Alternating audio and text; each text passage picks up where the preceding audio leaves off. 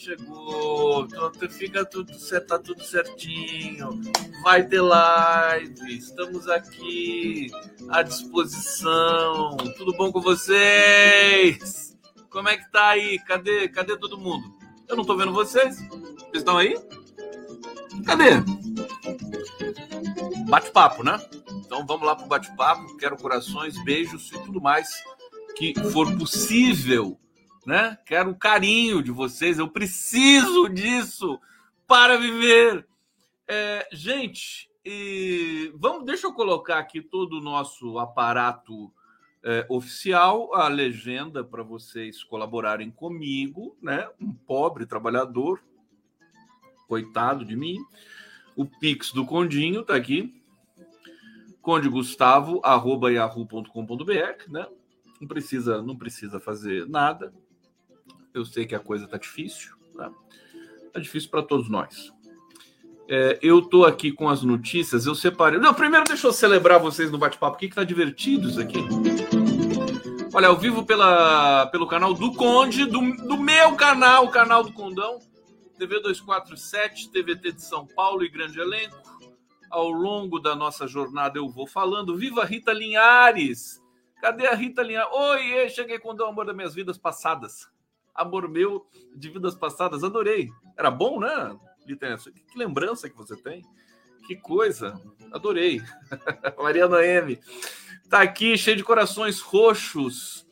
É, Ellen Cristina Chaves, olhando firmemente para o autor e consumador da nossa fé. Não entendi. É, Alex Vieira Lopes, Campos de Goitacazes, presentes, Zezé França, seu lindo, você é um fofo, obrigado.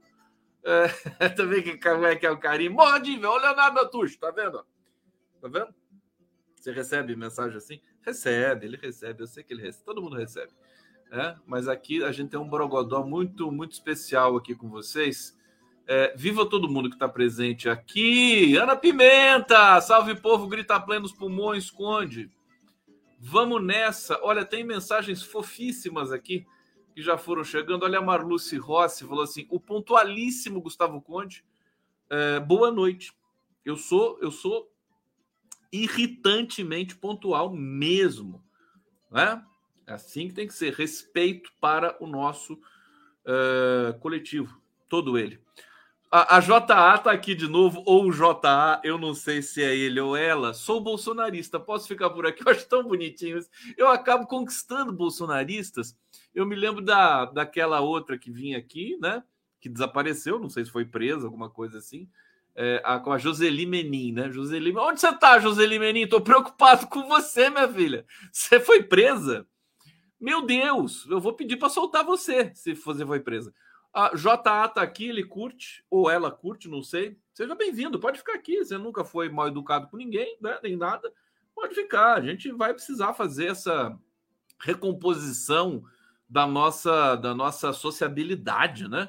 É, Marluce Rossi, boa noite, feliz que o Conde leu minha mensagem hoje no Giro das 11. Ô Mariluce Rossi, obrigado. É, Denise Saltiel Stob, ontem no final da live aconteceu um, um vento fortíssimo, de arrepiar. Um vento? Aonde, ô, ô Denise? Você está falando da onde? Do Rio Grande do Sul?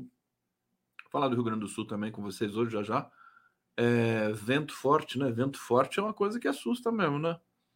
É, pois é, é isso. Ricardo Barros, obrigado, querido urso amigo, aqui na nossa na nossa live do Conde, no nosso coletivo, na nossa celebração. Tá chegando mais superchats aqui, eu já vou ler. É, Sérgio Capilé, superchat da Ela é um mantra evangélico. Conde, Capilé ficou bravo comigo hoje no Giro das Onze? Capilé, negócio é esse, você acha que eu esqueci? Tem memória de elefante. Eu não fiz a pergunta sua pro, pro, pro Luiz Gonzaga Beluso. Mandei pro Beluso a sua pergunta. Se quiser, eu trago as, as, as, as os desdobramentos para você. Eu falar para você, viu, Capilé, que assim, você tem uma dinâmica, eu, eu, respeito a dinâmica da, da entrevista. O Beluso estava, ele estava num plano diferente, né, hoje, né? Ele está num plano diferente, estava filosofando e tal, não ia forçar é, tanto ele, tem que ter uma certa cadência ali, viu?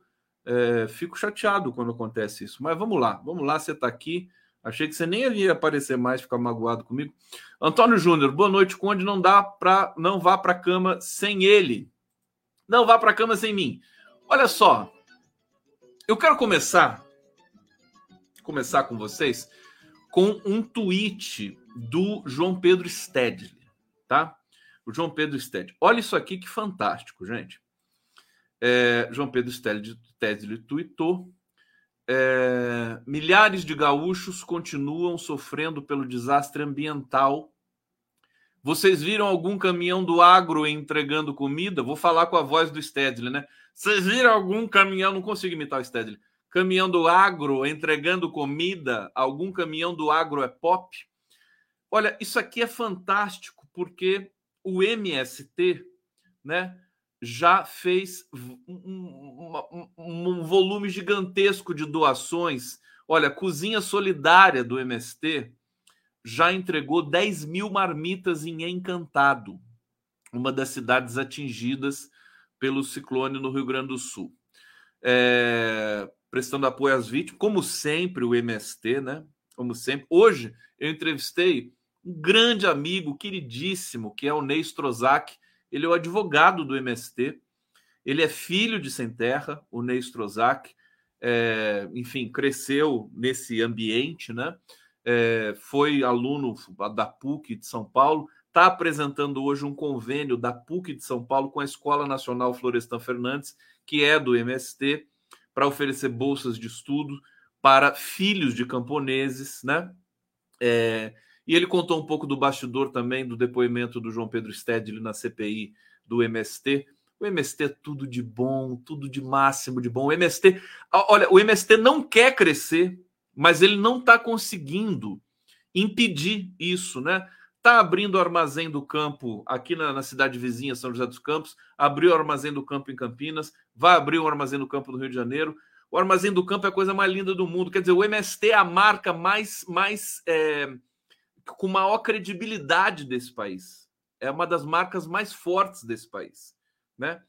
É, e aí você tem esse contraste com o agro, né? Olha só que coisa. Cadê o agro? Quando você tem, quando você tem tragédias no Brasil, né? Dessa natureza, né, tragédias naturais dessa natureza, como a do Rio Grande do Sul nesse momento, a de São Sebastião, a pandemia. Cadê o agro? Cadê o agro que fatura tanto? Não colabora com nada, mas nem um dinheirinho para ajudar vítimas, né? É nojento isso, tem que denunciar, né? O agro, o João Pedro Stelli está certíssimo e o MST é, tá, tá junto das vítimas ali, né? Para que todo mundo supere o mais rápido possível. É, tragédia do ciclone das enchentes provocou 46 mortes. É, agora acho que são nove pessoas desaparecidas. Foi feita uma recontagem ali é, da, do, dos desaparecidos pela, pelas autoridades. É, são 93 municípios gaúchos afetados, 4.794 pessoas desabrigadas, 820 mil pessoas desalojadas, quase um milhão de pessoas desalojadas. Está chovendo agora em Porto Alegre? Está chovendo agora na região, na região ali que foi afetada? Pois é, eu, eu, eu vi que estava chovendo. A previsão é de uma chuva realmente é, de uma milimetragem alta. Vamos ficar atento aqui, porque agora também as autoridades estão todas ali. Realmente agora pode ser mais o susto do que um outro problema, né? É, 924 pessoas feridas, desabrigados estão recebendo assistência em ginásios, prédios públicos e privados, e a cozinha solidária do MST ajudando todo mundo, né? é, já entregou mais de 10 mil marmitas nas comunidades mais afetadas pelas enchentes. Dezenas de pessoas do movimento, acampados e assentados, integrantes do Levante Popular da Juventude, se deslocaram para ajudar na produção de marmitas. Quer dizer, o MST não doa só as marmitas, ele vai. As pessoas vão até lá. Né? Quero ver comentários sobre o MST no bate-papo daqui a pouco, hein? Gratidão pelo que significa esse movimento para todo brasileiro. É, aqui, o Marildo Molinari, que é o assentado, viemos para essa tarefa humanitária com quantidade expressiva de produtos da reforma agrária, produtos orgânicos, vindo de cooperativas dos assentamentos do MST na região metropolitana e ficaremos aqui. É, solidariedade faz parte do acúmulo histórico da entidade. Sempre recebemos solidariedade quando nossa turma está nas marchas e ocupações. Agora estamos devolvendo para a sociedade tudo aquilo que nós podemos fazer. O sentimento de gratidão do MST, né? Sabemos que é um pouco diante, que é pouco diante de, da tragédia que está ocorrendo aqui. Chega a ser difícil explicar a dimensão. A gente também né, é, é complicado o que aconteceu no Rio Grande do Sul. É a maior tragédia natural do Rio Grande do Sul, né?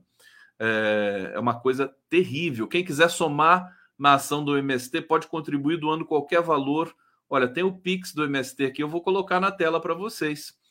É óbvio, né? Uh, em vez de contribuir para mim hoje, contribuam para o MST, com toda certeza desse mundo, porque, olha aqui, eu vou colocar na tela o CNP, o Pix do, do MST. Confiram lá, né? Se vocês colocarem a CNPJ, mas certamente o CNPJ está correto, está aqui no, no portal Brasil de Fato, que é, é mantido, dentre outras forças, pelo MST.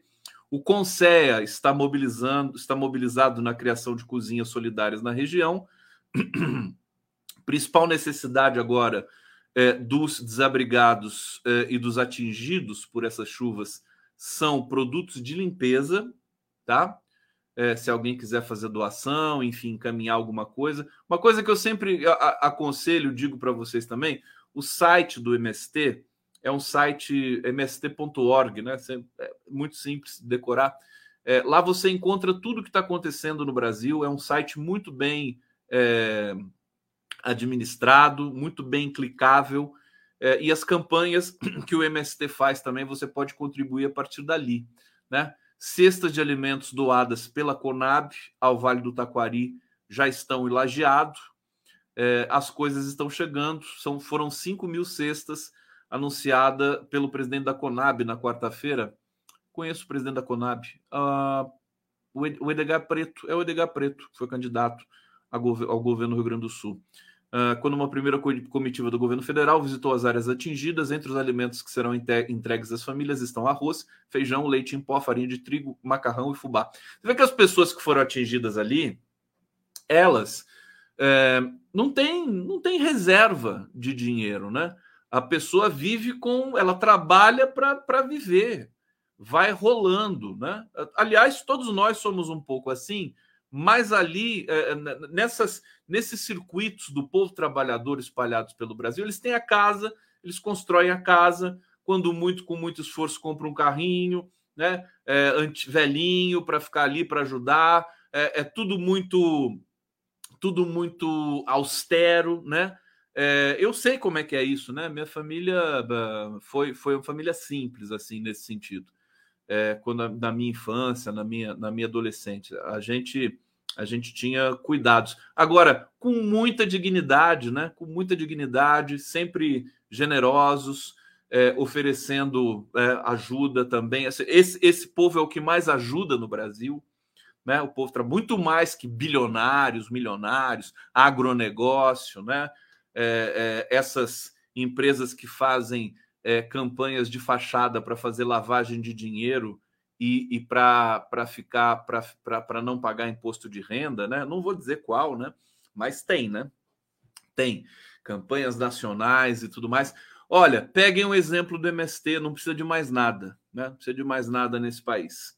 É, então fica aqui a nossa gratidão, fica a nossa cobrança para o agro que tem tanto dinheiro que consegue pagar propagandas no intervalo do Jornal Nacional, caríssimas, né? Um milhão de reais o, o 10 segundos de propaganda, né? Paga e faz a música, o agro é pop, não sei o quê. Cadê a ajuda para o povo brasileiro? Né? Cadê a colaboração? Cadê a contribuição? O que, que vocês oferecem para o povo brasileiro? Tá dito aqui, tá cobrado e vamos continuar cobrando cada vez mais forte.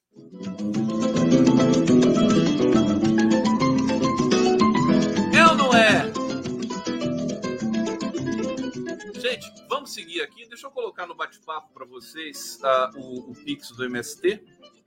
Tá aqui. É, tá chegando, tá chegando aí para vocês. Chegou. Se precisarem, é só me pedir aqui de novo que eu coloco uh, informações aqui na tela e no bate-papo. Deis Toledo, Carridio, muito obrigado pela presença aqui. Uh, Zezé, a Zezé França tá cheia de, de dengo comigo, né? Toquinha vermelha linda. Ô, Zezé, faz assim que eu fico mal acostumado, Zezé. Coisa. Já vou falar do, do, do Braga Neto, né? Pegaram o Braga Neto, finalmente. Olha, aqui Dilma Lazar Salbar, Salbara do Recôncavo Baiano. Sabará? O que, que é isso aí? Salbara? É, aqui, deixa eu ver o que mais vocês estão falando aqui. Vivo MST. Ah lá, Mônica Silva contribuiu. Lúcia uh, Nara Reis, muita chuva e vento aqui no Rio Grande do Sul, próximo a Gramado. Lúcia Vovó, 72 deles, 72% deles votaram no Bozo. Pois é. é. Isabel Cristina Joia, MST produz comida de verdade sem venenos. Olha, Isabel, que linda. Um beijo, Isabel. Meu Deus, vocês são demais. Ana Maria Braga, admiro muito quando faz referência à origem simples. É, bom, vamos falar do Braga Neto? Vamos chegar nesse. Olha, gente, cada vez mais. Vou te contar. É, as autoridades brasileiras não vão deixar pedra sobre pedra. Olha, com toda a nossa, com todo o nosso ceticismo estrutural, porque o brasileiro tem ceticismo estrutural, né? Nós temos racismo estrutural, machismo estrutural, homofobia estrutural, ceticismo estrutural e outras coisas mais estruturais. É, e o ceticismo é aquele, aquele sentimento que nós temos assim que ai, não vai dar em nada, isso aí, né? Isso aí é pior, né? Tudo vai acabar em pizza. Nós temos isso. Aliás, nós não. As elites, né? As elites e, e, e um rescaldo burguês, né? Que, que, que, são que somos nós, né? Nós somos uma espécie de rescaldo burguês, povo trabalhador mesmo, né? Tá tão tão concentrado em sobreviver que mal tem tempo, condições de cultivar algum tipo de ceticismo estrutural. Nós temos, até porque é uma coisa chique, né? Você fala assim: ah, não vai dar em nada isso aí, isso aí, governo é tudo corrupto, política corrupta, as pessoas acham, nossa, que pessoa inteligente, que pessoa, que pessoa consciente, né? É isso, né? Um pouco simulacro de uma consciência política que é, se espraia é, por essa sociedade complexa, tomada em grande medida pela falta de ética das nossas elites, né? É, vem de cima para baixo, né? Quando a gente vê povo trabalhador assim, por alguma razão despolitizado, ignorante, é porque a influência vem de cima para baixo. As elites brancas contaminam o brasileiro, né? contaminam o povo trabalhador, é, com, com os seus princípios imorais, né? não são nem princípios. É, bom, feito o desabafo, dizer o seguinte: nós estamos em outro momento. Né? A Polícia Federal não vai deixar barato, não vai ter anistia para os militares. Gente, pensa comigo. Há quatro anos atrás, quando um militar, um general, tuitava, né? Dizia alguma coisa assim e tal. O Brasil tremia. Tremia de medo. Nossa, lá vem os militares, eles vão dar um golpe, a gente vai ficar acabado. Não era assim? Era assim, né? Ah, um militar tuitou alguma coisa, teve aquele tweet lá do, do general Vilas Boas e tudo mais. Hoje, se um militar tuitar, é igual a cocô de passarinho. Ninguém liga mais para esses merdas. Isso é tão bom, isso é emancipatório para o Brasil.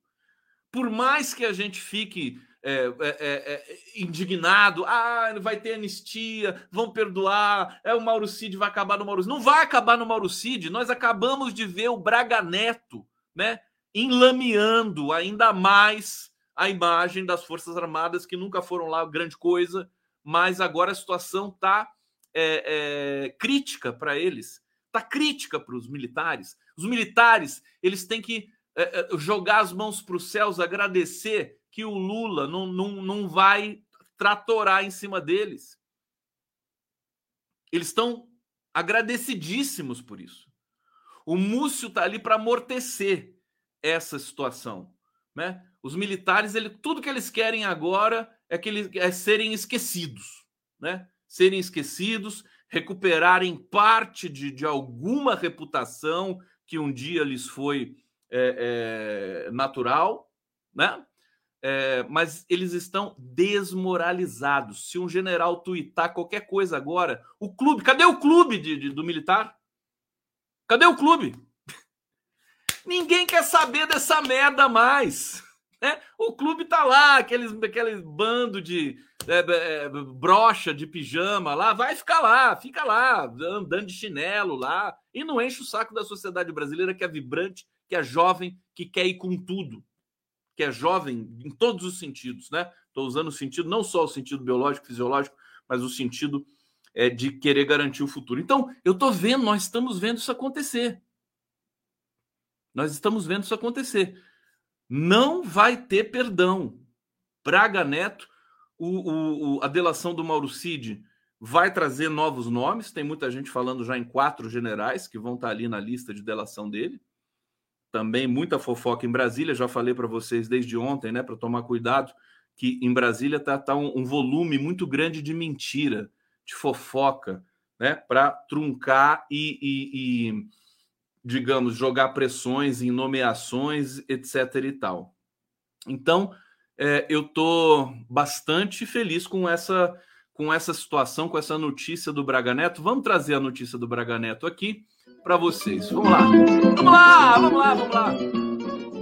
Tá bom? Vocês estão bem? Deixa eu tomar um pouco d'água.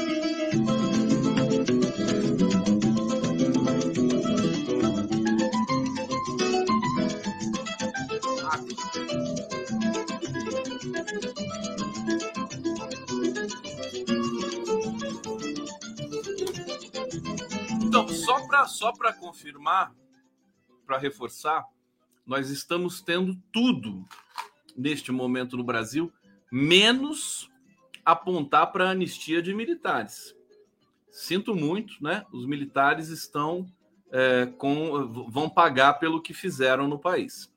Polícia Federal deflagrou hoje, por ação perfídia, que apura supostas fraudes de membros do gabinete da intervenção federal no Rio de Janeiro. A intervenção ocorreu em 2018. Só lembrando vocês, né? A intervenção federal começou no Rio de Janeiro. Um mês depois, a Marielle era assassinada com quatro tiros na cabeça. Tá? Um dos alvos dos federais é o general Walter Souza Braga Neto, que foi o interventor nomeado por quem? Por Michel Temer. Aliás, foi um acordão ali por baixo do pano. O, o, o Pezão teve comigo aqui um tempo atrás, ele me contou essa história, já não me lembro mais, mas foi não foi exatamente o Michel Temer que trouxe o nome do Braga Neto, né? Bom, são cumpridos, foram cumpridos hoje 16 mandados de busca e apreensão no Distrito Federal, São Paulo, Minas Gerais e no Rio de Janeiro. Braga Neto não foi alvo de mandado, mas é, teve o sigilo telemático quebrado. Né? É, as irregularidades nessa fase, diga-se de passagem, né? nessa fase, mas ele é um dos alvos. Né? As, as irregularidades envolvem a aquisição de mais de 9 mil coletes balísticos que teriam sido superfaturados em 4,6 milhões de reais. A empresa que forneceu o material é a CTU Security. É, a operação, uma empresa americana, né? A operação é uma resposta ao alerta passado por autoridades dos Estados Unidos ao investigar a morte do presidente do Haiti, Jovenel Moise. Olha só. CTU Security ficou responsável pelo fornecimento de logística militar para executar e derrubar Moise e substituí-lo por Christian Sanon, um cidadão americano haitiano.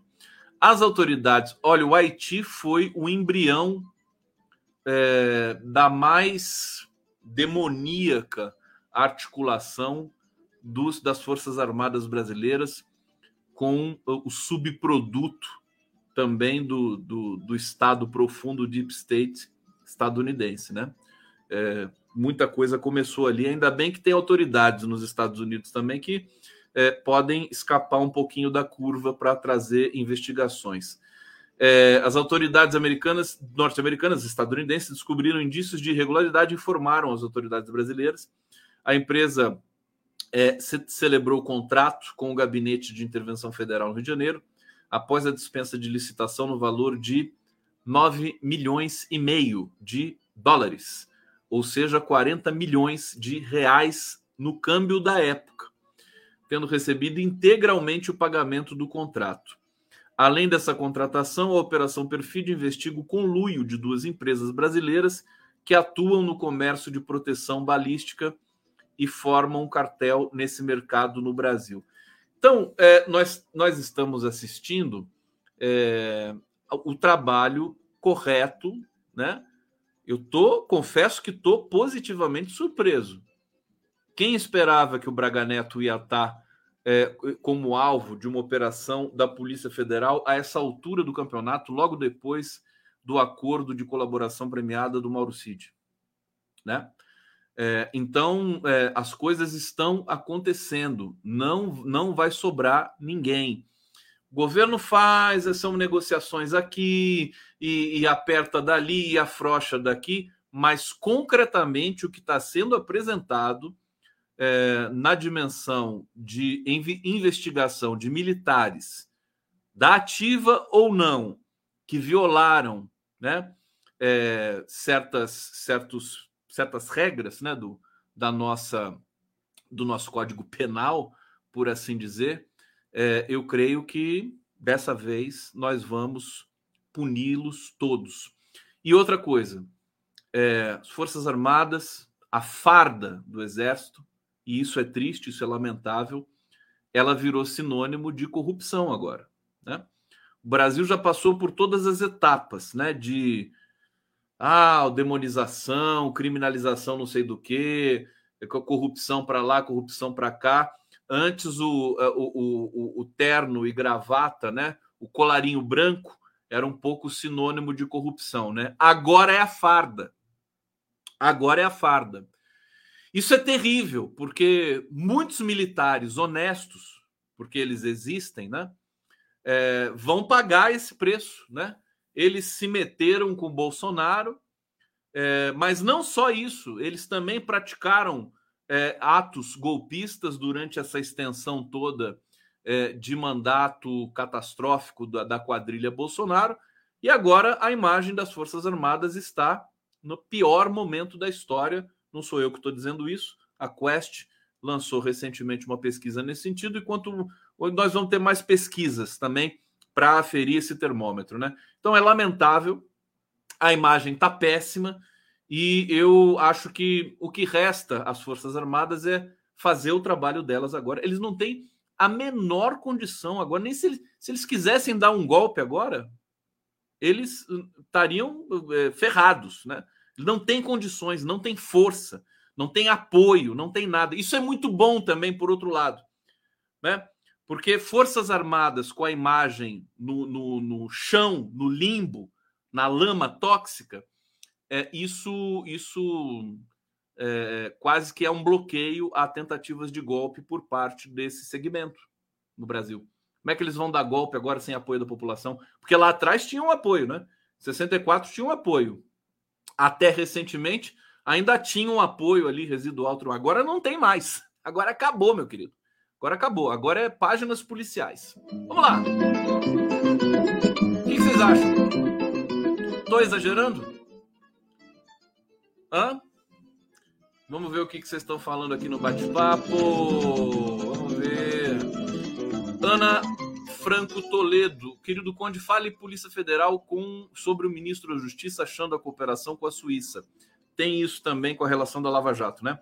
sendo que havia negado notes, notes fortalece os lavajatistas. O que você acha? Calma que eu já vou chegar lá, querida Ana Franco. Um beijo para você. Tiago Silva. Caçapava para o mundo, São José dos Campos é um saco. São José é legal. Como assim um saco? Érica Fischer. Fischer. Obrigado, querida, pela colaboração. É, DJ Mané. Conde, o agro é pop nos acampamentos golpistas. Grande DJ, é o DJ Mané. Tá aqui, ó, todo estiloso aqui. Obrigado pela presença, pelo carinho. Wagner, Vanner Boeri. Eu quero saber a do babado do Braga Neto. O Cid vai ter que voltar a delatar essa quadrilha mafiosa multifuncional, multinacional. É, Carlos Tinoco, já mandei o Pix. Obrigado por publicar o Pix Terra Livre. Valeu, Condão. Obrigado, Tinoco. É, Rejane Maria, Stutenbeck, solidariedade sempre. Solidarité, ima. Olha só o alemão chegando aqui. Soli. Como é que se pronuncia isso mesmo? Eu sabia antigamente, né? Solidarité, Solidarité, ima. É, eu lembro do, do, do Capitão Nascimento no Tropa de Elite, né? Estratégia, em alemão. Estratégia. Não, isso é em francês. É, Cibele, Delphi. Obrigado. Tiago Silva, Caçapá para o Mundo.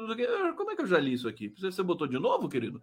Gabriel Bezerra, o Nassif está preparando um xadrez sobre o esquema, sobre o esquema. Barra pesadíssima, sim, sim.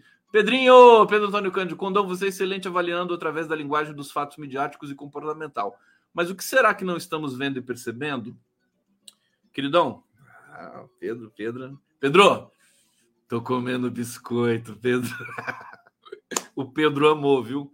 Pedro e Nádia me trouxeram aqui um, um punhadinho de biscoito que só a Nádia sabe fazer, companheira do meu querido Pedro, Antônio Cândido. Estamos felizes da vida, viu? E o doce de laranja também é uma coisa de louco aquilo aqui. Quanto doce você me trouxe? Como é que eu vou comer aqui? É muito. Vou ter que dar uma festa aqui para todo mundo comer o doce. tá bom? Bom, é, vamos, vamos para. Eu acho que o, um dos, dos das questões que a gente precisa enxergar, que está pouco visível, é justamente o, a história implacável com relação às Forças Armadas brasileiras. As Forças Armadas brasileiras estão tendo, nesse momento, que elas merecem. Né? Eles ainda gozam de privilégios? Gozam. Ainda tem todo, mas assim, a, a a, a credibilidade deles evaporou, desapareceu, né? É, e é uma situação agora que, inclusive, nos dá uma garantia, né? Porque enfraquecidos desse jeito, eles não vão poder nos ameaçar mais como vinham nos ameaçando, né? Essa, claro que não é todas, to, não são todas as forças armadas, é um segmento, né? É um segmento que está é, tá conectado ainda com as atrocidades da ditadura militar é, a gente se livrou desses canalhas. Acredito. Olha, eu vou trazer mais informações. Tem muita coisa que a gente precisa. Outra coisa importante, Pedrinho, você que tocou nesse assunto do que a gente não está vendo, né? Por exemplo, hoje o governo, o governo não, o Congresso está levando, levou para votação uma reforma é, eleitoral, né? Eu vou trazer aqui para vocês e é uma coisa que é uma vergonha, né? Um pacote para favorecer políticos avançou. Relator da, da, anistia, é uma anistia, né? É, partidário eleitoral. Diz que cortar verba de negros simplifica. Esse negócio está começando a virar um monstro, né? É, vamos trazer aqui a notícia para vocês. A Câmara dos Deputados avançou com duas iniciativas de mudanças nas regras eleitorais de interesse de partidos e políticos, com a intenção de aprová-las a jato para valer já nas eleições municipais de 2024. Uma é a mini reforma eleitoral que deve ter sua urgência aprovada nesta quarta-feira, 13. A proposta, composta de dois projetos de lei, abre brechas para afrouxar a aplicação da lei da ficha limpo e da lei da improbidade administrativa, entre outros pontos. Já a chamada PEC da anistia, que teve seu relatório protocolado na manhã dessa terça-feira, visa conceder o maior perdão da história a partidos políticos. No texto apresentado, o deputado Antônio Carlos Rodrigues, que é do, do PL de São Paulo, confirmou a proposta de corte de mais de 50% da verba de campanha a ser de, destinada a candidatos negros sob o argumento de que isso vai simplificar o processo eleitoral. Olha, isso aqui, gente, só mobilização social. Não adianta a gente pressionar via live, via internet, TV, nada disso, né? eu, imprensa, quer dizer, imprensa não, nem, nem pressiona mais nada, a imprensa convencional, né? Isso aqui é só mobilização social. E é uma vergonha isso. E o governo tá, tem alguma articulação ali junto. Vamos, vamos, vamos avançar aqui. Em sua justificativa, Rodrigues afirma que o corte do dinheiro destinado a pretos e pardos tem o objetivo de tornar mais simples a regra, tendo em vista que, em sua visão, a determinação do STF de distribuição proporcional ao número de candidatos negros é complexa. É aquela coisa, é difícil né, preencher com candidatos negros. É difícil preencher com candidatas mulheres. Eles acabam fazendo mulheres de laranjas, né? É, é, e, e fica uma situação complicada. Então eles querem sair dessa complicação. Agora, e, e a, a nossa isonomia? Né? Como é que fica a questão democrática? E também temos de cobrar o governo, mas não só o governo, nós temos de cobrar o, o, o Congresso, cobrar o Congresso, né? Parece-nos complexo o sistema de aferição criado pela Suprema Corte para dar concretude à sua decisão. A nosso ver, para que o sistema funcione adequadamente, deve estar presentes os atributos da simplicidade, objetividade e transparência. Isso aqui é é, como é que se diz? Embromation, né? É a famosa embromação, né? Diz, diz, diz e não diz nada. É o princípio da simplificação. A nosso ver, olha só o que, que o cara diz, ó. Para que o sistema funcione adequadamente, devem estar presentes os atributos da simplicidade, objetividade e transparência. Isso aqui é enrolação da, das graves. É. A partir desses requisitos, estamos a propor que um mínimo de 20% dos recursos de origem pública recebidos pelo partido seja destinado a candidaturas de pessoas pretas e pardas. É um sistema simples, de fácil compreensão por todos e principalmente execuível. Por decisão do STF, os partidos precisam ter distribuído a bilionária verba da campanha de 2022, que é bilionária mesmo, né? Na casa dos 5 bilhões, né? É, de forma proporcional ao número de candidatos brancos e negros, pretos e pardos ou seja, naquela disputa, os negros deveriam ter recebido 50% da verba eleitoral de 5 bilhões. Eles não querem dar 2 bilhões e meio para os negros. É, é isso que está acontecendo ali. É, o descumprimento pelos partidos foi um dos motores da apresentação da PEC da anistia.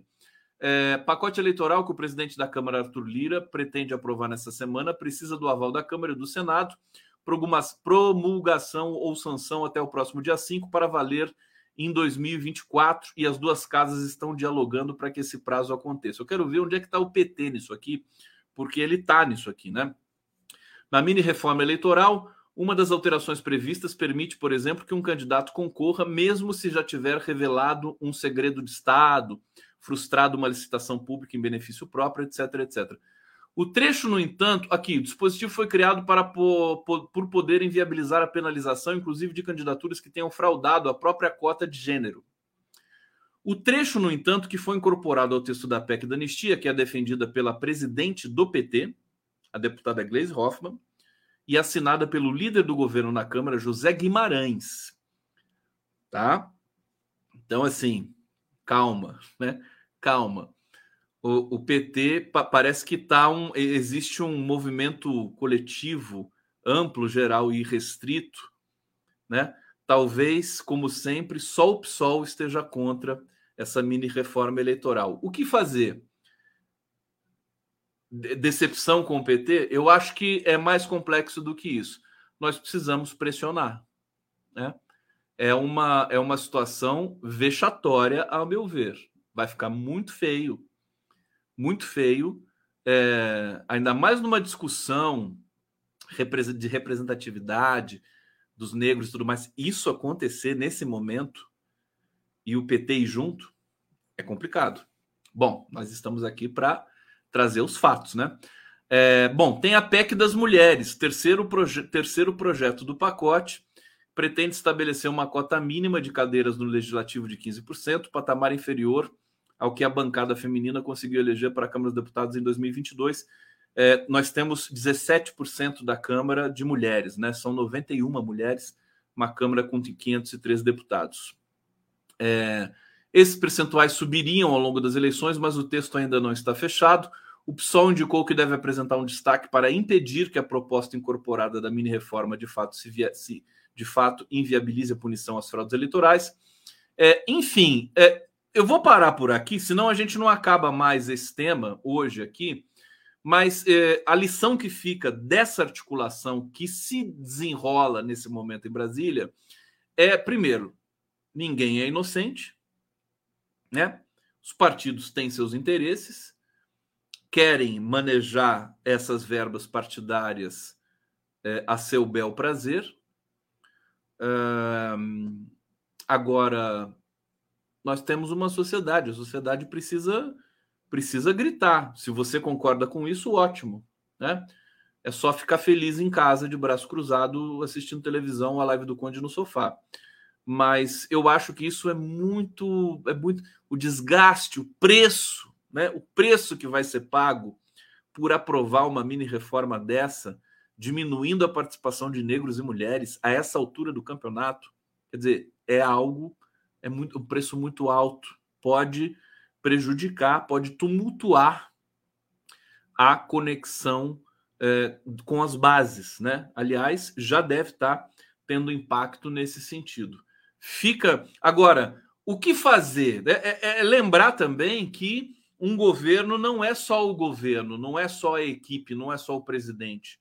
É composto por vários partidos. Né?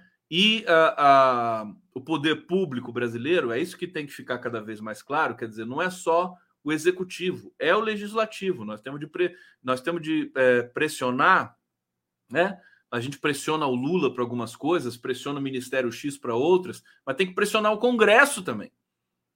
Congresso que tem que ser pressionado para que a gente possa é, é, fazer valer a nossa representação. Nós votamos nesses caras, né?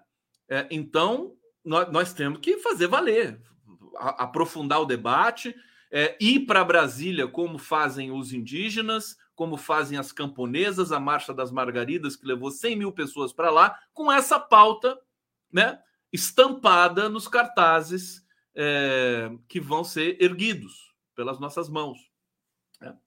Então, é esse, esse é, uma, é uma notícia complicada, né?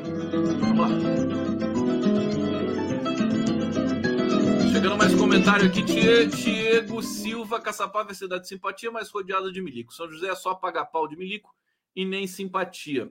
Vocês sabem o seguinte, deixa eu contar um segredo para vocês aqui, para o Diego Silva. O apelido de Caçapava é cidade de simpatia, cidade de simpatia, mas é irônico, é irônico, porque justamente porque é uma cidade contaminada pela caserna, pelos militares, que não são nada simpáticos, né? Então, me contaram isso, né? Que isso tem a ver com lá com os anos 50, as pessoas vinham aqui em Caçapava e eram todas assim, os militares não gostavam dessa, né? De ninguém por aqui. Então, assim, cidade de simpatia foi irônico, justamente nesse ponto que você está tocando aqui, viu? Aí hoje, é, o tempo passou, as pessoas até que ficaram simpáticas, né? Então pode ser verdade isso que você está falando. Pedro Antônio Cândido, que ótimo que gostou dos presentinhos, ficamos felizes. E o Pedro sobrou um pouco de biscoitos para ele. Eu não posso nem pegar, senão ele briga comigo. Acho que as Forças Armadas vão continuar agindo. Abração, abração. Pode ser que sim, mas é, em vista de tudo que está ocorrendo, em vista dessa investigação aí é, dirigida ao Braga Neto hoje, eu tive a certeza né, que a coisa está muito difícil para eles mesmo. Vamos lá! Tudo bem? Vocês também estão passando bem a semana? Hoje tem jogo do Brasil, né? Daqui a pouco. Aliás, já está sendo. Né? Quanto que tá o jogo do Brasil, hein? O jogo do Brasil, tem alguém vendo aí com, com, com duas telas aqui, assistindo a live do Code, vendo o jogo do Brasil? É, reforma eleitoral libera doações em Pix sem necessidade de CPF. Olha só o que está por acontecer, gente. É, a mini reforma eleitoral finalizou redação de dois projetos. É, esses projetos estão, estão em discussão entre os líderes dos partidos, na residência oficial do presidente da casa, Arthur Lira. É, eles quer, vão querer votar tudo isso na quarta-feira. Tá 0 a 0 né? 0 a 0 Brasil e Bolívia, aqui ao vivo na live do Conde. É, os deputados estão propondo uma série de flexibilizações nas regras para as eleições de 2024, abrangendo aspectos como o uso do fundo eleitoral, prestação de contas e a cota de gênero. Bom, tem mais esse detalhe de o PIX sem necessidade de CPF. Vocês já imaginaram o que, que vai ser liberar doação para campanha via PIX sem necessidade de, de CPF? Quer dizer, vai ser. Eu, eu, eu tô. O, cadê o. O governo tinha chamado a Esther Dweck, que é, parece que é uma das maiores né, gestoras da galáxia, né? Esther Dweck. Você está vendo o que está acontecendo, Esther Dweck? Ninguém vai dar um alerta em ninguém? Né? vamos para essa bagunça toda, né? Carnaval geral, né? Volta tudo que era antes, né? Ah, financiamento privado, público, dinheiro público, mais financiamento privado, aquela bagunça toda. Não, cota, cota para os negros e mulheres, não, isso aqui a gente põe, joga para o canto, vamos dividir esse dinheiro entre a gente aqui. Meu, vai dar problema isso aí. Por favor, cadê o compromisso do, do grupo que a gente elegeu? Eu sei que é pressão do Congresso, mas a gente está vendo o Partido dos Trabalhadores operar nessa direção também. Por favor, eu vou, vou chamar alguns integrantes do PT para explicar isso para a gente, porque daí tem, sempre tem uma explicação, né? Não, veja bem, porque isso, na verdade, é um, é um, é um processo que é, é, é para deixar o partido com mais independência. Sempre tem uma explicação, né? Mas no fundo, não dá. Não dá. É, pelo que eu estou vendo aqui, tá difícil. E ninguém discutiu isso com a sociedade. Eles discutem isso ali nos corredores do, do, do, do, da Câmara, né? Rapidinho, rapidinho, não vão votar, vão votar, vão votar. E pumba, quando você vê, já votou. Como é que... e, e o governo e o partido, né? O partido democrático que a gente se identifica, tá lá. Gente, socorro, né? Vou mudar para o Paraguai.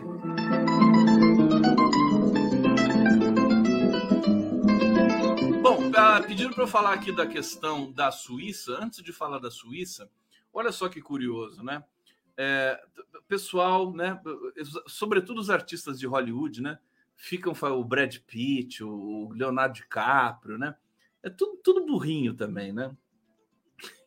Não é mole, né? Esse pessoal, a Sigourney Weaver, né? James Cameron, né? Você vai conversar com esse cara cabeça desse tamanho, assim, do ponto de vista político, né?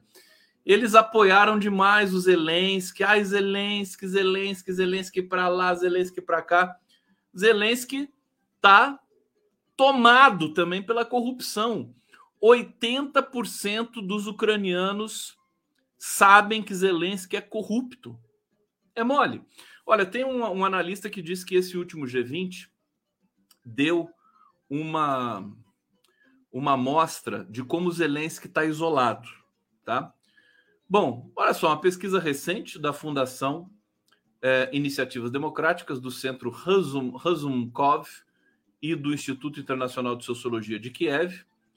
Eles têm Instituto Internacional de Sociologia, realizado em julho, em julho e agosto de 2023, revelou que a popularidade do presidente ucraniano Zelensky está em declínio dentro do seu próprio país, com 78% dos entrevistados apontando como culpado pela corrupção no governo das Forças Armadas. Pesquisa ouviu 2.011 pessoas em todas as áreas não ocupadas da Ucrânia e não apresentou margem de erro. Bom, é isso, né? A, o fato, aquela história que o Lula diz, né? A verdade vencerá. A verdade vence. A verdade aparece. Ela aparece sempre. E, e com relação aos Zelensky, ela ela está aparecendo agora para o grande público, vamos dizer assim, porque a gente já sabia quem era o Zelensky, né? É, todo mundo aqui que, enfim, com dignidade né, de, de, de observação, já sabia do que, que se tratava aquilo ali. É, agora, o problema é o seguinte: a verdade vence, só que enquanto ela vence, a, as mentiras voltam a aparecer. Por isso que a mentira é sempre reabastecida na sociedade, né? Porque a verdade vai vencer. Então eles precisam jogar mentira o tempo todo é mentira oficial, mentira da Folha de São Paulo, mentira da Rede Globo, mentira não sei de quem, mentira da, da, da, da Bloomberg, né, das agências é, britânicas de, de notícia. É mentira, mentira, mentira. Aí passa 5, 6, 7 anos, às vezes 20, a verdade vence. Mas daí já, você já tem uma nova safra de mentira. É isso. É a colheita da mentira e da verdade.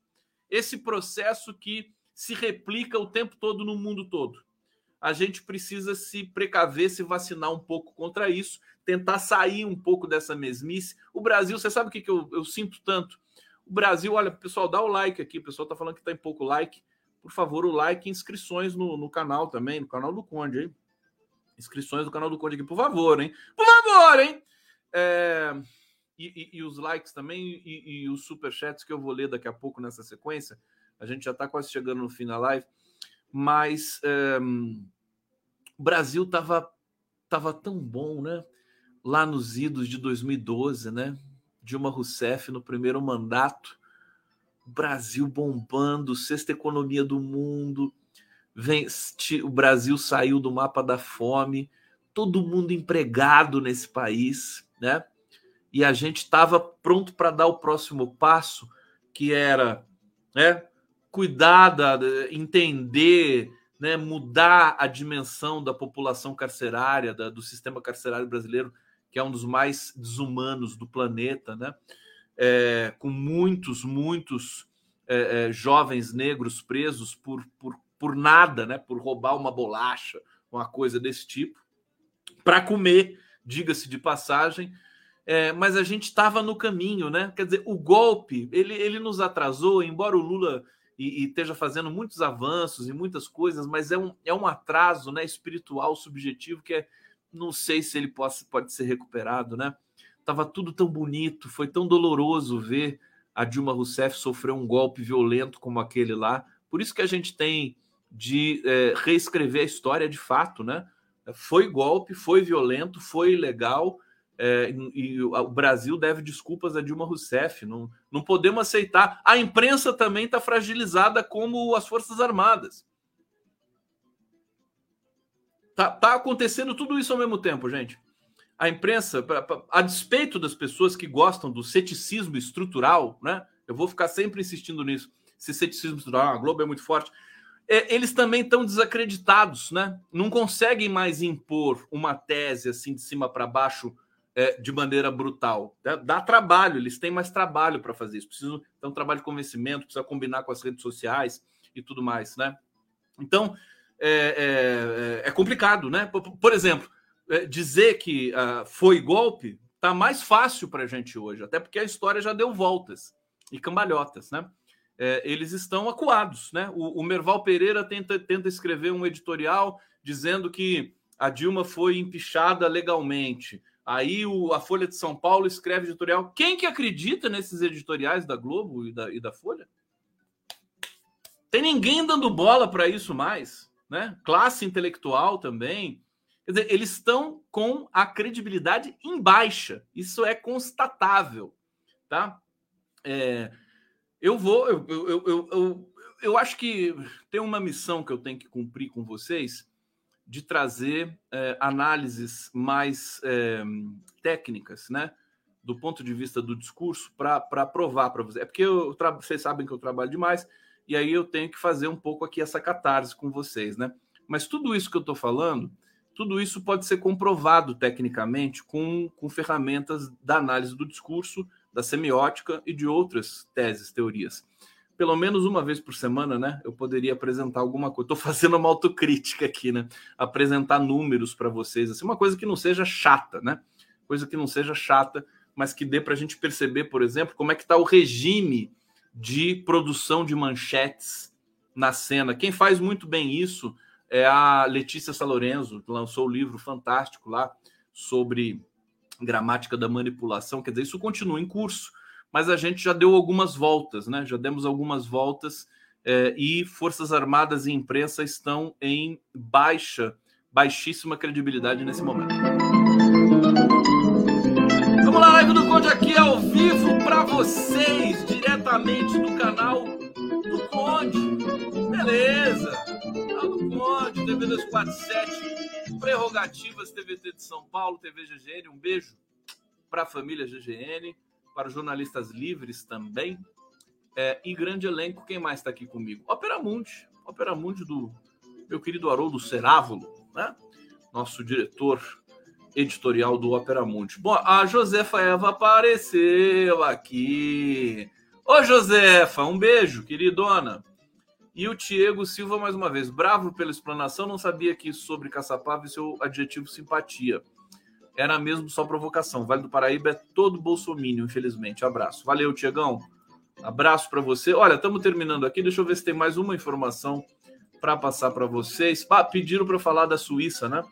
É, Ministério da Justiça localizou cooperação, cooperação com a Suíça. É, aqui, após ter informado o ministro do Supremo Tribunal Federal, Dias Toffoli, no final de agosto, que não havia encontrado qualquer dado sobre a existência de cooperação é, oficial para trazer ao Brasil, no âmbito do acordo de leniência da Odebrecht, os sistemas que geriam o departamento de propinas da empreiteira, o Ministério da Justiça enviou nesta terça-feira ao juiz da corte um novo ofício dizendo ter localizado uma cooperação com a Suíça para recebimento das provas entre 2016 e 2017. Uh, foi divulgado pela Veja, né? Quer dizer, o, a Lava Jato, o Moro, Dallagnol, todos eles também, né? É, eles vão, vão ter o que merecem, todos. Nós, a, a pergunta é: nós temos roupa para ver essa quadrilha toda presa? Essa quadrilha toda coada, prestando depoimento para a Polícia Federal? Temos roupas? Estamos preparados para ver Braga Neto preso? para ver generais de quatro estrelas presos, vão preparando o guarda-roupa. Nós vamos assistir isso e, é, isso implica em, em também nós termos responsabilidade para lidar com esse fato que de tão, né, tão extraordinário, né, vamos ver generais presos, vamos ver uh, integrantes da Lava Jato presos, vamos nós precisamos ter a responsabilidade de é, é, aceitar isso, né? Combater o nosso ceticismo estrutural é, para ver, e daí os, os, próximos desafios do Brasil. Você vê que os desafios continuam.